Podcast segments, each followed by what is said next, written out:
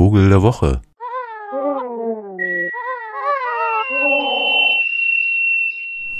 Das Wetter fühlt sich ja eindeutig irgendwie schon nach äh, so Urlaub an. Oder zumindest mal rauskommen aus der brütenden Stadt. Und sollte Ihnen das vergönnt sein, ans Meer zu fahren, beispielsweise, dann hätte ich ja einen Tipp. Nämlich äh, vielleicht mal die kleine Nordseeinsel Helgoland aufzusuchen, diesen verrückten Felsen, der strategisch immer wieder Gegenstand von militärischen Interessen war und auch schon gesprengt werden sollte, was nicht so richtig geklappt hat, Gott sei Dank. Und so ist diese Insel immer noch präsent und da es die einzige deutsche quasi Hochseeinsel ist, verirren sich da immer mal Vögel hin. Und unser Vogel der Woche ist einer, der seit drei Jahren wahrscheinlich ununterbrochen sein Leben nicht auf der Südhalbkugel, wo er eigentlich zu Hause ist, nämlich fliegend die ganze Zeit, sondern auf der Nordhalbkugel und zwar da auch noch in der Nordsee, also rund um Helgoland, äh, war auch im April schon in Sylt. Falls Sie nur bis da kommen, können Sie ja mal Ausschau halten. Man kann ihn nicht übersehen, denn er ist 2,45 Meter Spannweite groß, wenn er fliegt und er fliegt nahezu immer oder schwimmt ab und an auf dem Meer. Die Rede ist vom schwarzbraunen Albatros. Ja, ja, ein Albatros in der Nordsee. Sowas gibt's. Eigentlich ist er natürlich, äh, wie schon gesagt, Südhalbkugelbewohner und in seinem 40 bis 45, sogar 50 Jahre alten Leben ist er meist nur mit einer Partnerin, einem Partner zusammen. Und da fragt man sich natürlich, was macht dieser schwarzbraunen Albatros da seit drei Jahren in der Nordsee, wo er doch alleine ist und beispielsweise zwischen den Bastöpeln auf Helgoland rumgammelt. Natürlich viel größer, der Klops. Großer möwenähnlich gefärbter Vogel, also weiße Unterseite, auch einen fast weißen Kopf, großen, gewaltigen Schnabel und namensgebend eine lange, elegante, schwarze Augenbraue. Die Oberflügel sind schwärzlich, dunkel und so die Unterflügel haben auch so schwarze Ränder und in der Mitte weiß.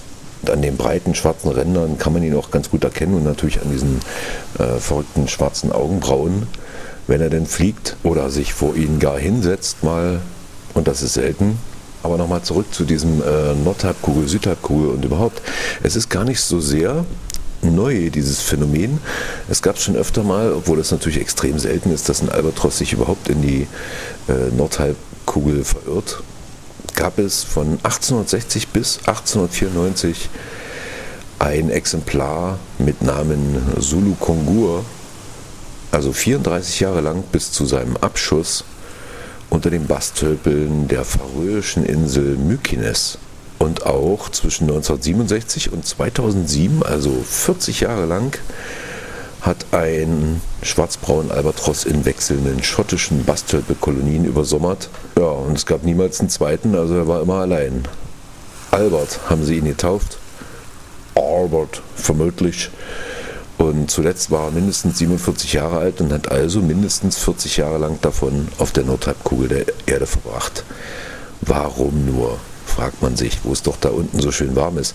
Aber das äh, ist ja nur ein Trugschluss, weil da ist es ja genauso kalt. Also äh, Südkugel heißt ja, südlich des Äquators wird es ja da wieder kalt, ne? zur Antarktis hin. Ähm, sodass also diese Albatros-Arten schon in sehr kalten, sauberen, klaren Gewässern zu Hause sind und sich von Tintenfischen, Krebsen und Krill ernähren. Er nimmt wie viele Seevögel auch Meerwasser auf und scheidet den Großteil des Salzgehaltes durch die Nasendrüsen wieder aus. Und ich habe auch den Eindruck, dass die Albatrosse von der professionellen, äh, vom Fischfang auch profitieren. Das heißt, man sieht sie äh, da, wo sie wohnen, auch immer mal gern so in der Nähe von äh, Fischereibooten, um da was abzustauben. Denn 5% der Fänge werden ja wieder ins Wasser geworfen und 50 Prozent davon wiederum von den schwarzbraunen Albatrossen gefressen. Aber na gut, das ist jetzt kein Bestandserhalt für den schwarzbraunen Albatros. Albatrosse stehen nahezu alle auf der roten Liste der gefährdeten Arten. Das hat natürlich damit zu tun, dass die Brutinseln einsame kleine Felsinseln in, auf der Südhalbkugel sind und damit recht isolierte Vorkommen, meist auch nicht allzu groß. Und die Fischereischiffe, die mit Langleinen fischen, sind für sie tatsächlich gefährlich. Das heißt, viele Albatrosse kommen an den Haken dieser Langleinen um, die über 100 Kilometer lang und mit weit über 20.000 Haken besetzt sein können. Und an diesen Haken sind Fischköder angebracht und dort fallen oft auch die Albatrosse dieser Methode zum Opfer, verfangen sich dabei an den Haken und ertrinken, sobald die Leine durch ihr Gewicht absinkt. Aber unser Helgoländer schwarzbraun Albatros, der scheint noch ganz munter und das ist eine Augenweide. Also sollten Sie die Chance haben, da mal hochzukommen, halten Sie Ausschau, denn diese langen, schmalen Flügel 2,50 Meter in der Spannweite sind ein Meisterwerk der Evolution und Aerodynamik. Der Albatros kann auch bei starkem Wind stundenlang dicht über den Wellen schweben, ohne überhaupt mit den Flügeln schlagen zu müssen. Das sind nur so ganz kleine Bewegungen, den Wind ausnutzend und das ist schon eine verrückte Sache. Und damit gehört er übrigens noch zu den eher kleineren, also kleinsten Albatrossarten. Äh, da gibt es welche, die bis zu drei Meter Spannweite haben riesige Vögel, gemacht für das Meer, gemacht für das Fliegen. Fantastisch. Und dann durch diese schwarze Braue irgendwie auch eine echte Persönlichkeit, unser Vogel der Woche. Der frühe Urlaubsvogel, der nicht den Wurm, sondern die Krabbe fängt. Der schwarzbraun Albatros.